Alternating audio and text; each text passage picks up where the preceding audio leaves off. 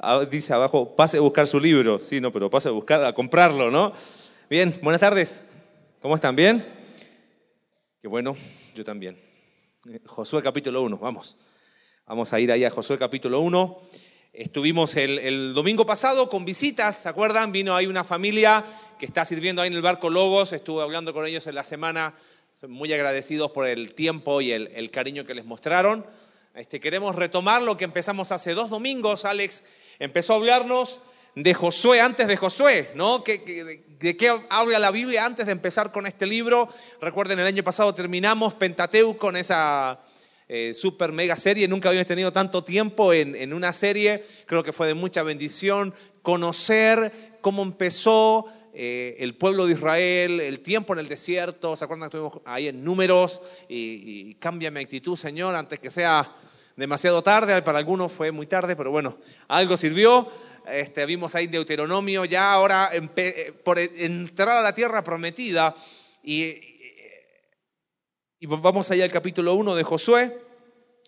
Y para hacerte un poco de contexto, el pueblo de Israel está por entrar a la tierra prometida.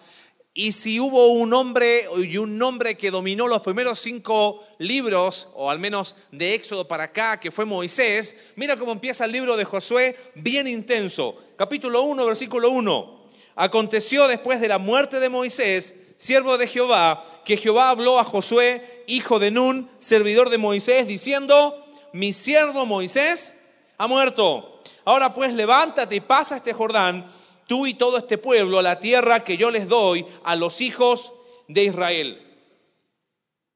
He leído este pasaje y lo vuelvo a leer y lo vuelvo a leer. He tratado de ponerme los zapatos de Josué y digo, ¿Sabes qué significa ese versículo?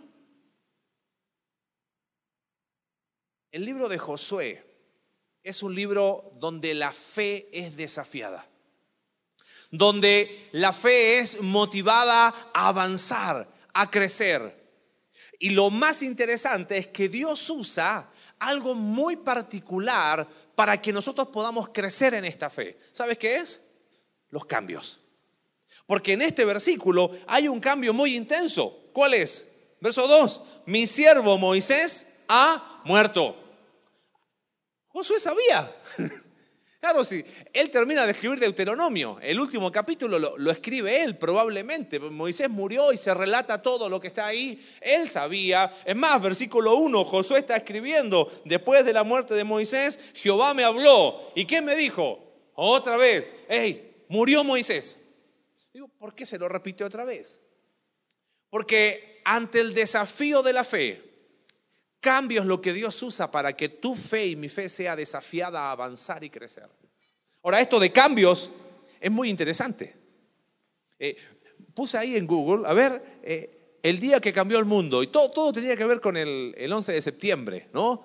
Y, y sí, fue interesante. Yo lo primero que hice fue recordar eh, qué estaba haciendo ese día. Estaba trabajando en el hospital y todo. Oh, vio lo que pasó y todo trastornado. ¿Qué, ¿Qué, fue? Ahora, aquí hay un cambio muchísimo más intenso. ¿Por qué razón? Eh, quiero que, que recuerdes un poquito lo que vimos hace dos domingos. Vimos que una de las características de Josué fue la fidelidad. ¿Recuerdas? Estar ahí al lado de Moisés cuando Moisés levantaba los brazos y, todo el aplauso para Moisés, pero ¿quién estaba peleando? Josué. Él dijo, no importa, yo voy a correr el riesgo, aunque nadie me lo reconozca. Porque entendió que si algo debía caracterizar la vida de ese, o, o algo caracterizó la vida de ese hombre, es que fue un hombre fiel. Después estaba el pueblo adorando el ídolo ahí en Sinaí, estaba Moisés ahí y Josué en el medio. ¿Está bien? Pero voy a ser fiel. Y cuando van a, los espías a, conocer la tierra prometida, podría él haber ido quizás a cargo, ¿no? Y como decía Alex, hasta en un equipo de dos no fue el jefe, ¿no? Fue Josué y Caleb. Y él dijo, está bien, pero voy a ser fiel. Pero quiero que veas algo. Probablemente Josué nace en Egipto. Es de los que está en Egipto. ¿Y qué sostenía al pueblo de Israel en Egipto? eran esclavos. Bueno, Abraham recibió una promesa cientos de años atrás, Génesis capítulo 12. Vete de tu tierra, de tu parentela, de la tierra que yo te mostraré. Y, no me quiero imaginar la Biblia, pero pongámonos un poco los zapatos de Josué. Bueno, Señor, se supone que te apareciste Abraham, ¿no? Y confiamos y creemos que hay una promesa y que en algún momento alguien saldrá de Egipto, iremos a una tierra. Y de repente Josué es de la generación que ve la mano de Dios y el pueblo de Israel sale de Egipto. Y está 40 años en el desierto. Ahora, durante esos 40 años, ¿quién estuvo al lado de Josué y en quién descansó Josué? Moisés. Y el pueblo murmuraba, yo me imagino a Josué, uy, la tiene difícil Moisés, ¿no? Y el pueblo se quejaba y ahí estaba Moisés y me imagino Josué orando por Moisés, pero el que se llevó la carga, ¿quién fue? Moisés. Y por 40 años Josué se apoyó, estuvo con, con Moisés, y de repente están ahí a punto de entrar a la tierra prometida y quiero que veas algo. Josué tiene la responsabilidad. Porque fíjate lo que dice el versículo 2. ahora pues, levántate y pasa este Jordán, tú y todo este pueblo, a la tierra que yo les doy. Se está cumpliendo la promesa que le habían hecho a Abraham cientos de años atrás pienso un poco en Josué y digo, ¿y dónde está Moisés para que me acompañe, no? Entonces, entendiendo ese contexto, uno vuelve a ver el versículo 2 y entiende por qué Dios le dice, Josué, te llegó el momento, cambios. Va a ser tu fe desafiada. Y pensando un poco en, en lo que vamos a compartir, es que Dios nos anima a avanzar. ¿Y sabes qué hace para animarnos a avanzar? Nos expone a cambios. Nos mete en situaciones de cambio. Ahora, lo más hermoso es que Dios no solo, entre comillas, nos mete en, situaciones de cambio y de, de, algo que no esperaba, sino que aún nos provee lo necesario para enfrentar esos cambios. Ahora, si somos honestos, quizás hay personas Mm, diríamos, un grupo no muy grande, pero los hay, que aman los cambios, ¿no? Y les encanta, cambian de todo, eh, cambian todo, todo lo que se te puedes imaginar cambian, ¿no? Viven en la tiranía de lo novedoso y para ellos es, eh, quiero algo nuevo, nuevo, nuevo. No en todos, en muchos de ellos hay una, un miedo a, a tomar responsabilidades, ¿no? A echar raíces ah, síndrome Peter Pan, y lo único que hacen es, no, y todo, todo es cambio, ¿no? Cambian de trabajo todos los meses, eh, bueno, no pueden cambiar de esposa, ¿no? Pero cambian todo lo que pueden cambiar, lo cambian, ¿no? Porque eh, lo nuevo siempre te llama la atención. Pero a veces detrás de eso hay un miedo a crecer y a ser responsable muy grande. Ahora, pero si, si, somos honestos, quizás la mayoría de nosotros podríamos decir que somos de los que no nos gustan mucho los cambios, ¿no? Es como que déjame así como estoy, no, no, no, no, me muevan mucho, no, no, no me desajusten. Ahora, hay, hay cambios y cambios, ¿no? Eh, obviamente hay cambios eh, esperados, tu esposa quedó embarazada y uno espera un cambio, ¿no? Y de repente, oh, ¿cómo cambiaste? No, uno lo espera, ¿no? Pero la mayoría de los cambios son inesperados. A veces son trágicos, a veces son dolorosos. Y de repente cuando vienen los cambios, nos paralizamos y no sabemos qué hacer. Pero dijimos que para avanzar, Dios nos mete en situaciones de cambios. Vamos a ver hoy, en el capítulo 1 de Josué, que Dios, por decirlo de alguna forma, metió a Josué en una situación de cambio. Versículo 2, Moisés murió, ya no es como antes. De quiero abrir mi corazón con algo. Dios habló mucho en mi vida con este pasaje. Porque, ¿sabes qué? Me veía reflejado en cambios que uno no esperaba. Y que quizás uno no imaginaba hace tres, cinco años atrás. De estar juntos, por ejemplo, hoy. Y son cosas que uno dice, bueno, pero de repente, oh, un cambio y, no era a lo mejor como uno proyectó y esperó. Y, uno empiezan a temblar las piernas y no sabe qué hacer. Lo que más me anima de la palabra de Dios es que Dios nos mete en situaciones de cambio y nos aconseja y nos provee y nos da los recursos para enfrentar esos cambios. Mira, nunca te olvides que cambio es una de las palabras favoritas de Dios. A ver, ¿alguno ya puede decir que Dios terminó con él? ¿No? Licenciado, ya terminé, Dios ya acabó conmigo, soy licenciado en ser transformado a la imagen de su hijo, ¿no? Ya yo ya, ya pasé esa etapa, yo estoy para otras cosas. No, la meta final. Pablo dice, hijitos, ¿por quiénes sufro dolores de parto hasta que Cristo sea formado en vosotros? ¿Y cuándo termina eso? Después que nos vamos de acá. Así que ninguno de nosotros puede darse por terminado. Por lo tanto, estamos en un proceso constante de cambio. Gloria a Dios por el cambio. El tema es que el cambio no nos gusta, nos descoloca. ¿Y cómo le hago cuando enfrento nuevas etapas? Bueno, capítulo 1 de Josué. Dios no solamente lo pone en situación de cambio, sino le dice, así lo vas a hacer. Fíjate, primer consejo que Dios le da a Josué. Verso 3. Dice, yo os he entregado, como lo había dicho a Moisés, todo lugar que pisare la planta de vuestro pie, desde el desierto y el Líbano hasta el gran río Éufrates, toda la tierra de los Eteos, hasta el gran mar donde se pone el sol, el mar Mediterráneo, será vuestro territorio Nadie te podrá hacer frente en todos los días de tu vida. Como estuve con Moisés, estaré contigo. No te dejaré ni te desampararé. ¿Sabes cuál es el primer consejo que Dios le da a Josué al enfrentar estos cambios y al ser desafiado a avanzar? En primer lugar, Dios le dice, confía en mis promesas. Confía en mis promesas. Ojo, hoy va a ser muy obvio, ¿eh? no esperes que, oh, descubrí algo, no, si la Biblia se terminó de escribir hace bastante rato, ¿ok? Queremos eh, tratar de ver en el texto qué dice. Ahora, quiero insistir en este cuadro. Josué va a entrar a la tierra prometida, pero ya no está Moisés. Ya las cosas no son como antes. Es más, ya probablemente los de su generación ya no están excepto Caleb. Es toda una generación nueva. De una u otra manera, Josué se está enfrentando a algo desconocido. Mira, sígueme en este concepto. Moisés, dice el historiador Josefo, que el tiempo que vivió en Egipto, sus primeros 40 años, probablemente él fue un capitán de ejército. Él estuvo acostumbrado a liderar gente. 80 años después, Dios lo pone a liderar un grupo de personas. Dios usó su experiencia, vamos. Cuando Moisés sale de Egipto, va al desierto y está 40 años ahí, en el desierto de Madián. Conoce cómo es el desierto.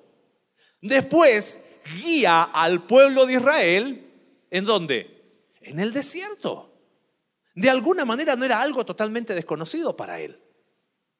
Es más, cuando Moisés llamado por Dios en la zarza, Dios le dice, anda a? A Egipto. Él había estado ahí, conocía. Ahora, pero piensa en Josué. Josué era un soldado. Él, dice ahí, en el, lo vimos eh, hace dos domingos, estaba peleando contra Malek. Él estaba, él estaba preparado para ir a la guerra. Y de repente Dios lo pone ahora y le dice, Moisés murió, ahora te toca a ti, con toda esta gente, dos millones de personas, van a entrar a la tierra prometida. Uy, pero yo siempre fui guerrero y ahora me pones a hacer esto.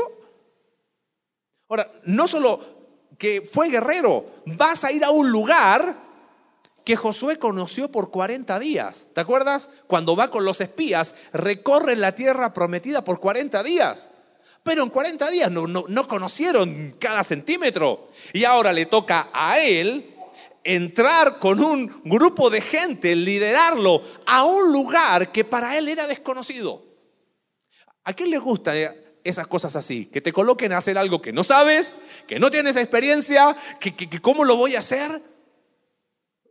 Personalmente trataba de colocarme en los zapatos de Josué y claro, las piernas tiemblan. Por eso, versículo 2, tan insistente, Moisés murió, ahora te toca a ti, querido.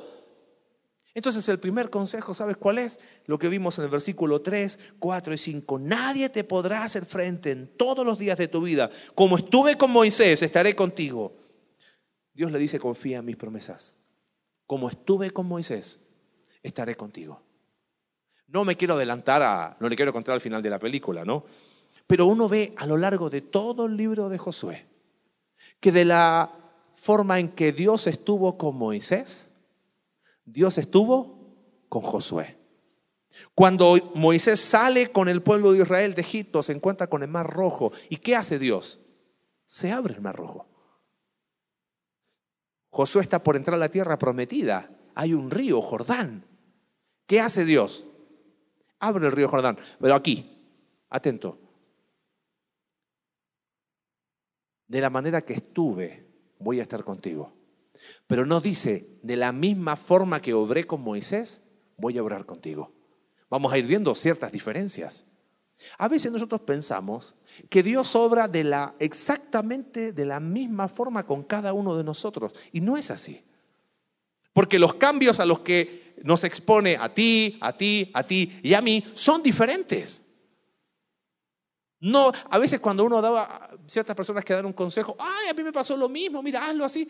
No, puede haber similitud en las historias, pero no son exactamente iguales.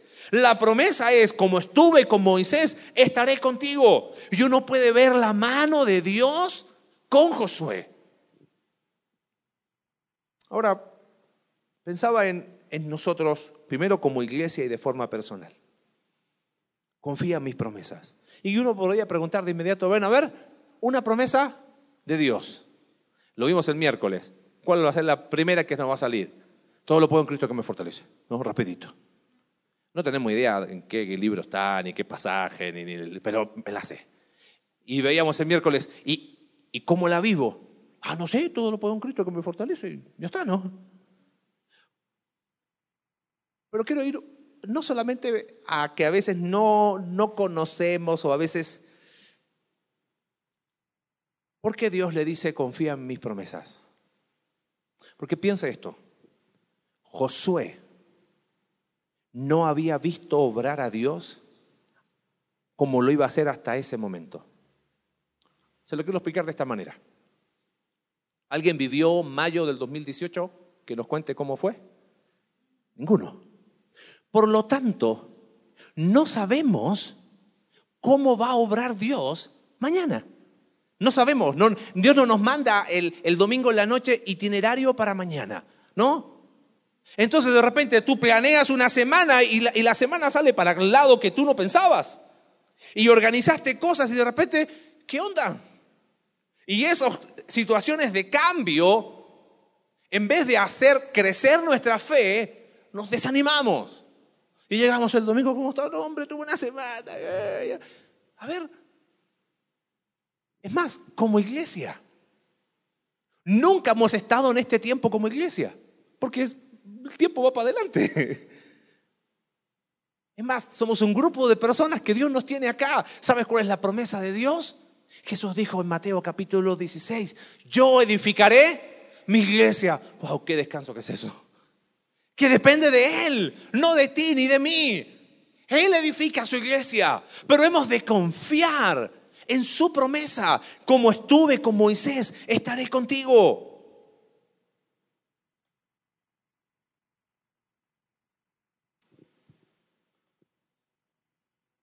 Cuando uno piensa en promesas de Dios, siempre tiene que entender que lo que sostiene las promesas de Dios es su carácter. Mira, si yo te digo esto, el día que me muera, eh, toda mi herencia va a ser para todos ustedes. Digan amén. Amén. Suena lindo, ¿no? Hey, se lo estoy diciendo y se los prometo que va a ser así. Bueno, les voy a heredar deuda, ¿no? no. Ahora, que yo se los diga, ¿significa que se va a cumplir? ¿Qué tengo que tener?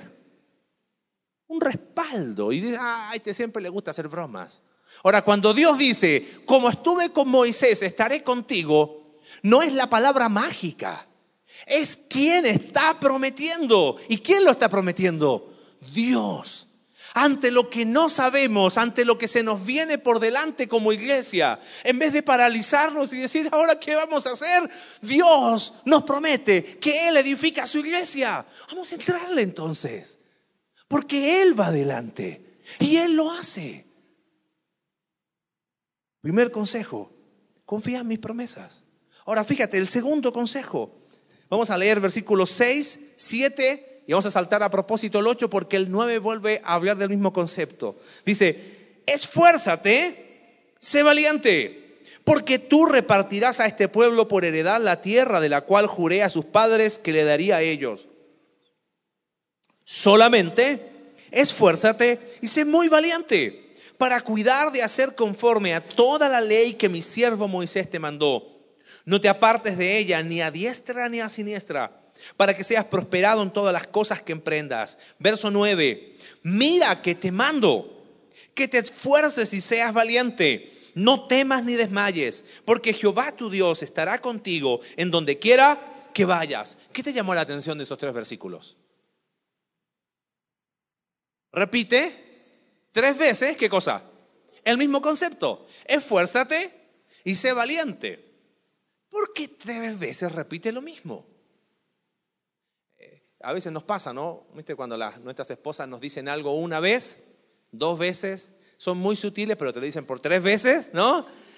No te das cuenta que te lo estoy diciendo. Tres veces se lo dice.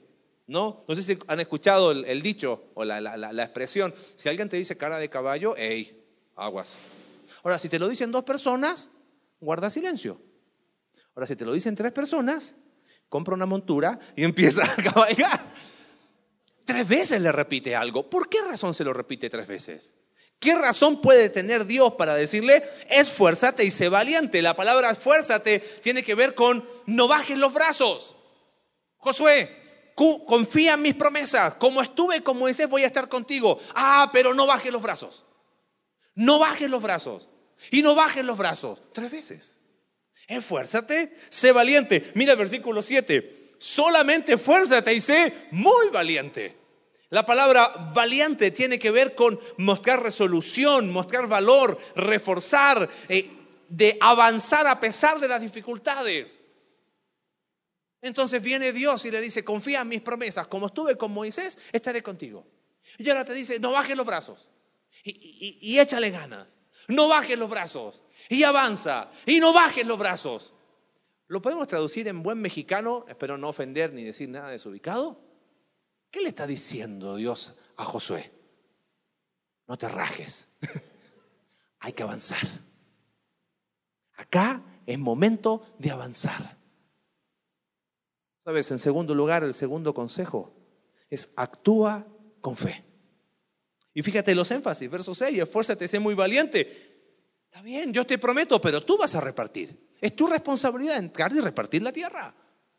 Oye, esfuérzate y sé muy valiente, porque hay unas instrucciones que ella te guíe. Verso 9 me llama la atención. Ese versículo suena tan lindo, ¿no? Mira que te mando, que te esfuerces. No temas ni desmayes, esa expresión es, más que no temas y desmayes, es no tengas terror.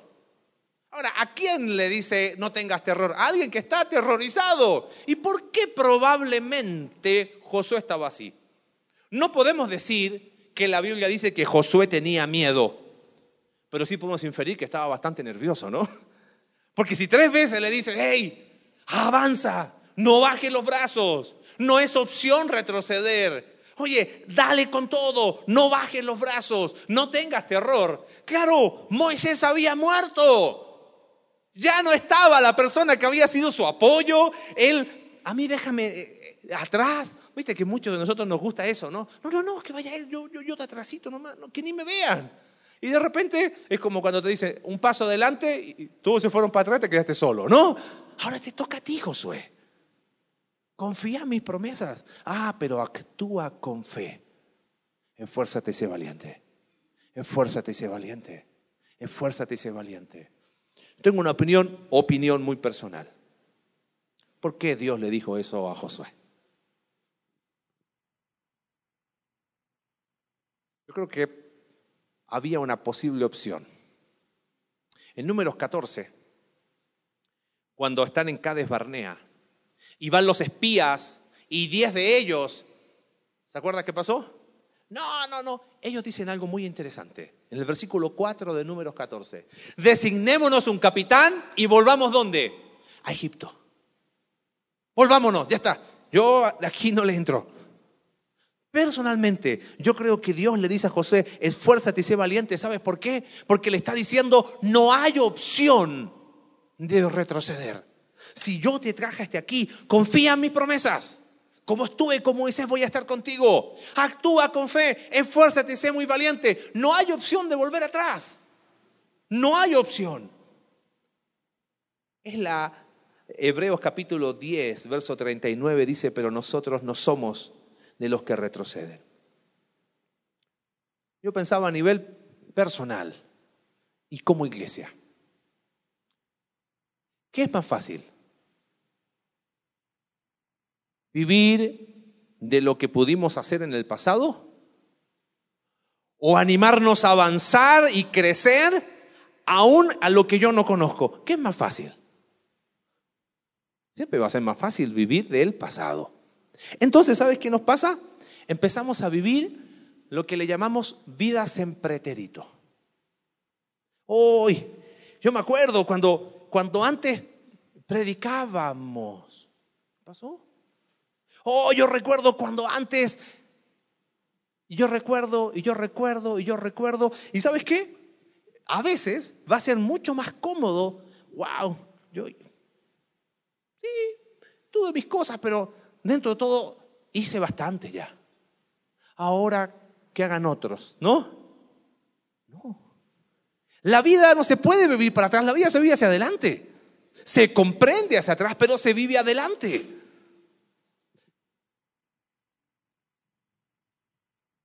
Siempre existirá la tentación de volver atrás. ¿Sabes que, que Dios le repita a Josué, esfuérzate y sé muy valiente? Para nosotros es una invitación a avanzar. ¿Viste esa frase cliché y mal usada? Lo mejor está por venir, ¿no? La usan los políticos, todos la usan, ¿no? Bíblicamente, más que lo mejor está por venir. Es que lo único que está es lo por venir, porque lo que ya pasó, ya pasó. Dios nos ha dado la gracia que en estos seis años como iglesia estamos en este punto. ¿Qué vamos a hacer ahora? ¿Avanzar? Es que es la única opción. Oye, pero es que hay muchos cambios. Es que Dios nos mete en cambios para que nuestra fe pueda crecer y podamos avanzar a nivel personal. Mira, eh, la, voy a hacer un mismo ejercicio. En la reunión de miembros que tuvimos hace dos domingos, preguntamos, quiero hacer acá, ¿quién está en la iglesia de dos años para acá, que llegó hace dos años, hace un año, hace un mes, de dos años para acá. Levante la mano. ¿Ok? ¿Quién está hace cuatro años en la iglesia? ¿Cuatro? ¿Ok? ¿Quién está hace siete? Ah, no mienta, ahí tiene seis. No, me venga con siete, ocho, diez. ¿Siete? ¿Sí? Ah, de lo inicio, inicio. Los menos. ¿Sabes qué nos muestra eso? Que hay una oportunidad para avanzar. Ahora tú me puedes decir, sí, igual, pero es que yo en la otra iglesia hacía esto y siempre va a ser más fácil vivir en pretérito. Siempre va a ser más fácil. Por eso nos animamos a este libro. ¿Sabes por qué? Porque después del Pentateuco viene Josué. Y Josué es, vamos, avanzar. Vamos a avanzar. Yo creo que Josué le temblaban las piernas. Y si a Josué le temblaban, ¿cuánto más a ti y a mí? Entonces Dios nos dice, esfuérzate, sé valiente, esfuérzate y sé valiente. Amados, no hemos visto aún lo que Dios puede hacer. Ahí está, pero no lo conozco. Confía en sus promesas. Como estuve con Moisés, estaré contigo. Bueno, pero ¿y, qué hago? Actuemos con fe. Esfuérzate, sé valiente. ¿Sabes qué es? Es doblar la manga de camisa, manos a la obra. Vamos a hacer luz y testimonio donde Dios nos tiene. Vamos a hacer de influencia espiritual a personas que quizás están llegando y que necesitan influencia espiritual, discipulado. Permite que otros te enseñen y que se metan en tu vida y que te hagan las preguntas incómodas para que crezcas. Ay, esfuérzate y sé valiente. Ese creo que va a ser algo que vamos a repetir constantemente en este tiempo manos a la obra. Confía en mis promesas. Como estuve con Moisés, estaré contigo. Actúa con fe. Esfuérzate y sé valiente. En último lugar, verso 8.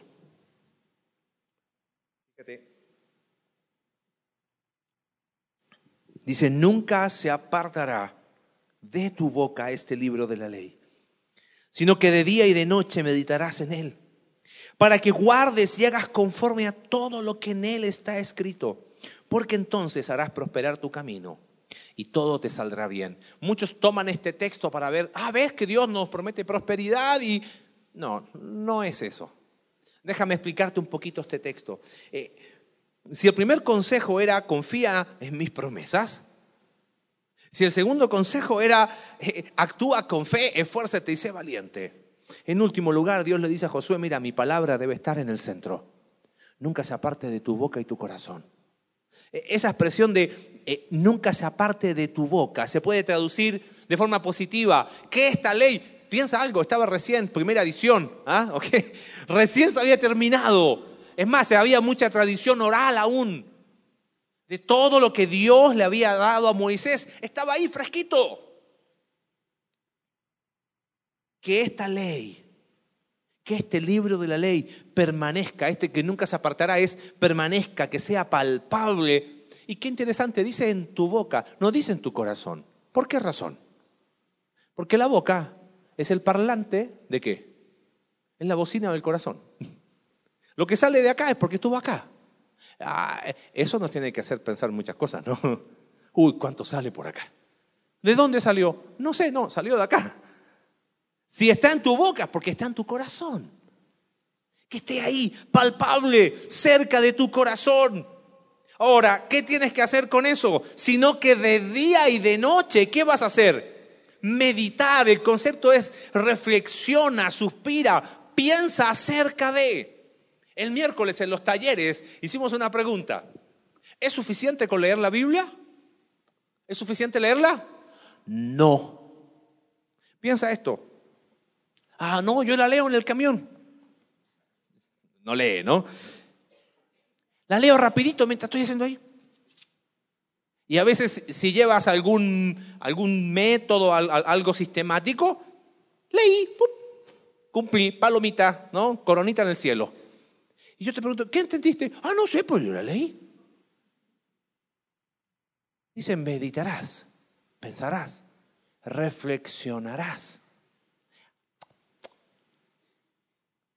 Hoy vivimos quizás en el tiempo de mayor acceso a la palabra de Dios. Distintos tamaños, formas, grandes. Para los que no vemos, letra súper gigante, ¿no? Se ve así, eh, la Biblia para el niño, 15 años, eh, joven, eh, joven profesionista, buscando novia. Para la que se te, ocurra hay una Biblia, ¿no? La tienes en tu celular, con mil versiones. ¿No te gusta leer? Está el audio. O sea, no hay excusa. Y quizás la época de mayor acceso es la época de mayor desconexión. Porque no estamos este, meditando, masticando, reflexionando, pensando. Josué recibe el consejo, hey, haz de mi palabra el centro. Y tú ves todo el libro de Josué. Josué decidiendo conforme a su palabra. Y cuando no tomó consejo de la palabra, así le fue.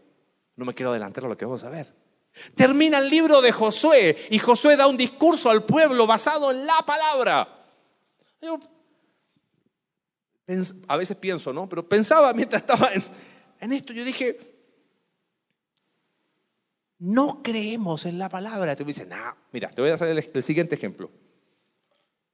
¿Cuál es nuestra actitud ante Internet? Diagnosticamos enfermedades por Internet, ¿no? Entonces, te duele la cabeza, te dolió el pie y te dolió la mano, coloca dolor de cabeza, dolor de mano, dolor. Ah, tengo el síndrome de dolor de cabeza, dolor de mano. ¿No? Entonces, ¿a eso qué le sigue? Tratamiento para el síndrome de dolor. ¡Ey!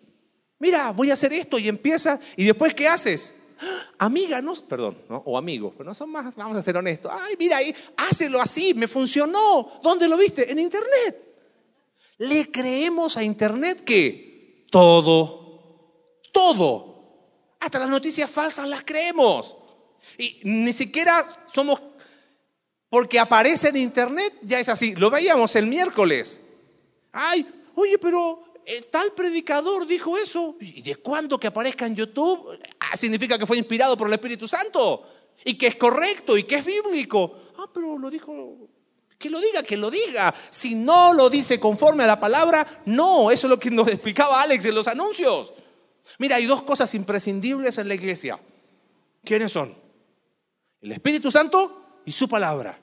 Todo lo demás puede faltar, pero esas dos cosas no pueden faltar. Y si esas dos cosas no están, no es iglesia. La palabra debe estar en el centro. No, pero a, Internet le creemos todo. Hoy viste lo que pasó ya. ¿Y dónde lo viste? No, alguien lo publicó en Facebook. Creemos hasta la profecía y hay que la Siria, viste que todo publicaron hoy lo de la semana pasada, como si fuese verdadero porque alguien lo dijo. Y metas en esa excepción de la semana que pensaba. Decía, ay, ¿y si tuviéramos la misma actitud ante la palabra? Si tan solo tuviéramos la misma actitud ante la palabra. Oye, estoy discutiendo con mi esposa mucho. ¿No será que me está faltando centralidad de la palabra de Dios en mi vida? Estoy teniendo problemas financieros, busqué consejo, pedí préstamo, préstamo, préstamo. Oye, ¿sabes qué? La Biblia no es un libro de finanzas, pero tiene tanto consejo práctico.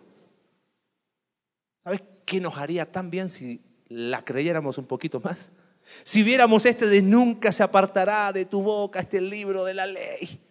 Me encantó Isaías capítulo 66, verso 2, la segunda parte. Dice, pero miraré, dice Jehová, aquel que es pobre y humilde de espíritu y que tiembla a mi palabra. Ay, cuánto nos hace falta esa actitud. Amados, todas las ideas para la iglesia, bienvenidas. Todas las sugerencias, bienvenidas. Todo lo que redunde en que podamos hacer mejor las cosas, bienvenidos. Pero si no hay palabra, no sirven. Esto es lo imprescindible. Quiero que lo veas de esta manera. ¿Para qué tenemos talleres? ¿Porque hay que inventar algo el miércoles? No, para profundizar en la palabra, para que tú puedas tener herramientas. Porque el versículo ese de entonces harás prosperar tu camino y todo te saldrá bien, no es una promesa de prosperidad material, es un principio que uno lo ve en la escritura completa. La obediencia trae bendición.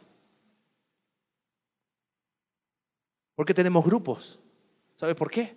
Porque ahí aplicamos la palabra escuchas el domingo y en la semana nos vemos y, hey, tuvo duro, eh, le tocó a ese, nos da duro, ¿no? Y, oye, ¿cómo lo estás aplicando con tu esposa, con tus hijos, con tus amigos, en tu contexto trabajo? La aplicamos. Porque leerla no es suficiente. ¿Por qué tenemos consejería? Porque queremos vivir la palabra. Queremos dar un consejo conforme a la palabra y el domingo predicamos la palabra. Tenemos que estar saturados de la palabra de Dios. Eso es lo que dice el versículo 8. Ay, por favor, ten tan cerca la palabra, palpable a tu corazón. A mí este versículo me, fue, como se llama, muy, muy lindo volver a leerlo. El Evangelio a casa llegó por mi abuelo paterno él murió y mi abuela fue la, la que, la influencia espiritual. Ella me regaló mi primer Biblia. Y en esa Biblia escribió, Marcelito, así me decía, ¿no? Y escribió este versículo. Y siempre decía, hey, lea la palabra, lea la palabra. No sea necio, lea la palabra. Siempre dulce, pero lea la palabra, lea la palabra y lea la palabra. Y uno dice, ay, si lo hubiese hecho un poquito más de caso, ¿no? ¿Cuántos problemas nos hubiese evitado? Nunca se apartará de tu boca este libro de la ley. Vivimos en una era, decíamos el miércoles, llena de herejías y distorsiones. Toman la palabra de Dios para decir lo que no es. Toman la palabra de Dios para justificar lo que no es. Toman la palabra de Dios y la distorsionan de acuerdo a su pensamiento, ¿a cuánta falta nos hace poner centralidad de la palabra. Porque cuando enfrentamos cambios, no sabemos. Y Dios nos dice, vamos, hay que avanzar, vamos a entrarle. Mira, yo quiero abrirte bien, bien, honestamente el corazón. ¿Sabes qué sentía con, cuando Moisés ha muerto? Te quiero contar algo. Se está, se está transmitiendo, ¿no? Bueno, lo vamos a saber todos. Cuando estábamos orando la transición para venir a la iglesia durante un año, nos sentábamos, hablábamos con Pablo, con Alex, muchos ni nos conocían, nos juntábamos en Bernal, nos juntábamos acá, sí, vamos a hacerlo así, perfecto, sí, y siempre hablábamos, si tiene que ser algo, una transición, una transición, una transición, y de repente hay que pasar juriquilla, ¡pup! y dale, leyendo el pasaje me sentía, dale, vamos. Ay, me temblaban las piernas, me siguen temblando, en serio. Con razón a Josué le temblaban las piernas. Porque era lo desconocido, cómo vamos a hacer y qué vamos a hacer y, y, no conocemos a toda la gente. Y honestamente, estaba muerto de miedo y sigo muerto de miedo. Ah, pero por eso Dios nos dice, vamos a confiar en sus promesas. Amén. Vamos a confiar que Él nos anima a avanzar. Él nos anima a avanzar. Vamos a actuar con fe. Vamos a doblarnos la camisa y vamos a ir por aquello que aún todavía Dios nos tiene por delante. Y por eso nos dice, amados, esforcémonos y seamos valientes. Porque como Dios ha estado todo este tiempo, va a seguir estando. Y no vivir una vida en pretérito, sino mirar adelante, que aún hay personas que necesitan de Cristo en esta ciudad. 40 mil personas al año llegan a Querétaro. Esta semana estuvo en una reunión y nos dieron esa información.